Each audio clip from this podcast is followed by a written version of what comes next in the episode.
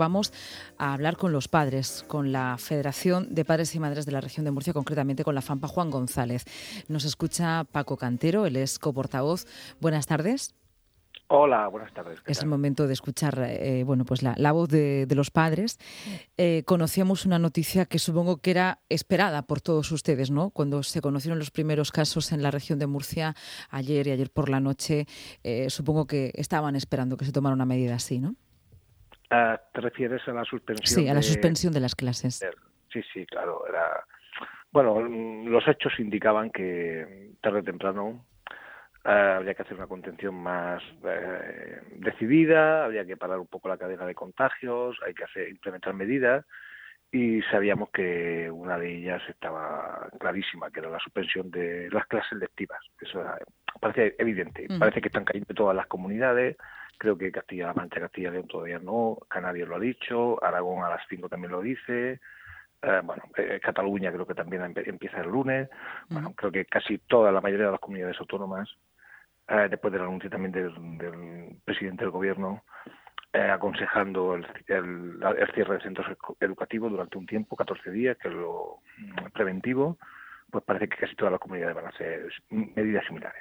En estos momentos, como representante de una federación de padres, eh, de, los padres, eh, ¿qué es lo que más le preocupa? Bueno, hay varias cosas. Mm, hay varias cosas. Ah, primero, en mm, la cuestión de salud, lo más importante, que es es un sentimiento compartido por toda la sociedad, con independencia de a quién represente y de lo que seas. Por tanto, eso es lo más importante es un tópico que la salud es lo primero, pero ahora ese tópico mm, eh, se concreta, se concreta, sí. Sí, se concreta demasiado incluso. Y a partir de eso, y a partir de ahí, de ese esfuerzo colectivo y ese remar en la misma dirección, entendemos que se deben de arbitrar medidas que eviten contactos. Eso lo tenemos clarísimo, que eviten al máximo los contactos.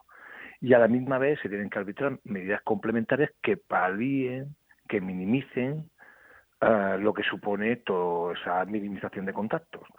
En el terreno concreto educativo tenemos varios problemas. Uno, en, temas de conciliación. Es muy difícil, muy difícil estar con niños pequeños, sobre todo sin autonomía suficiente, atender en, casa y con trabajos fuera de casa. Es bastante complicado. El teletrabajo ya sabemos que no es una solución. Una solución muy, muy, muy escasa, una realidad muy escasa para la mayor parte de las familias.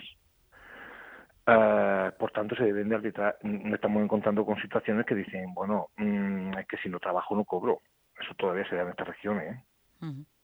Eso también se da en esta región todavía. Entonces, claro, el mundo laboral tan alejado de la realidad colectiva, de lo que lo que apremia en los momentos, pues claro, mm, eso es un problema importantísimo, muy importante. Por tanto, la mm. conciliación debe estar de alguna manera también en, el eje. Se han tomado alguna medida en cuanto a poder ayudar, paliar, pero no sabemos cómo después cómo se va a complementar administrativamente. Todavía no tenemos información de si va a ser muy burocrático, si no va a llegar, si va a llegar tarde. Mm. Es la cuestión de las becas de comedor también, ¿no? Que, que lo anunció el presidente del gobierno, que los padres incluso que tienen esas becas, incluso se va a flexibilizar más y podrán seguir teniendo ese derecho aunque sus hijos estén en casa. Claro, es que estamos hablando de pobreza infantil. Ya. Estamos hablando que hay muchos niños y niñas en este país y en esta región, que estamos hablando de esta región, que comen bien, aseguran bien una comida al día que es la que hacen en su centro educativo. Si se durante, si se cierra durante 14 días ese centro educativo, ese comedor, ¿cómo aseguramos esa comida? Esto nos pone de manifiesto también, eh, Paco Cantero, eh, que los, los centros educativos no solo son centros de enseñanza, son escuelas, son centros casi comunitarios, ¿no? Mucho más, mucho más. Centro donde se trafica con contextos y contenidos. ¿Van a llevar, va a llevar usted sus hijos mañana al colegio? Sí, mañana sí. Mañana sí, sí, Mañana yo creo que eh, yo creo que hay que ceñirse a las recomendaciones. Yo creo que aquí los experimentos sobran. Entonces mañana mm, las autoridades nos, eh, eh, mm, nos dicen que se van a hacer a partir del lunes 16. Nosotros a partir del 16 en casa vamos a arbitrar todo lo posible para que nuestros hijos en casa puedan seguir el ritmo. vamos a convencer de que no son unas vacaciones adelantadas vamos a decir que hay que seguir trabajando, vamos a poner horarios, vamos a poner eh, medidas de trabajo mm, adecuado en casa. Y a partir de ahí, bueno, los dos trabajamos fuera, como podemos hacer, pero mm, esto no es un Netflix permanente. Ya. Pues supongo que en esta situación también estarán muchos padres en la región de Murcia, ustedes también preocupados por la educación de sus hijos, pero evidentemente volvemos a poner de manifiesto que, el sistema educativo y la fortaleza del sistema eh, público educativo y su necesidad, pues eh, ahora se revela, ¿no? Se revela como un centro de enseñanza, como un centro donde además se come, se juega, se aprende, donde se convive y ante la ausencia, ese cierre nos muestra la ausencia de lo que es un colegio, de lo que es un instituto y una universidad hay un aspecto que también nos preocupa, que no podemos dejar de lado, y es que hay gente que se está jugando este año. Las, los de segundo de bachillerato se la juegan, los de cuarto de la ESO tienen que titular y seguir matriculándose en otra eh, etapa educativa, y la administración tiene que ser consciente de que se deben de implementar la medida para que no se vean perjudicados nuestras hijas e hijos.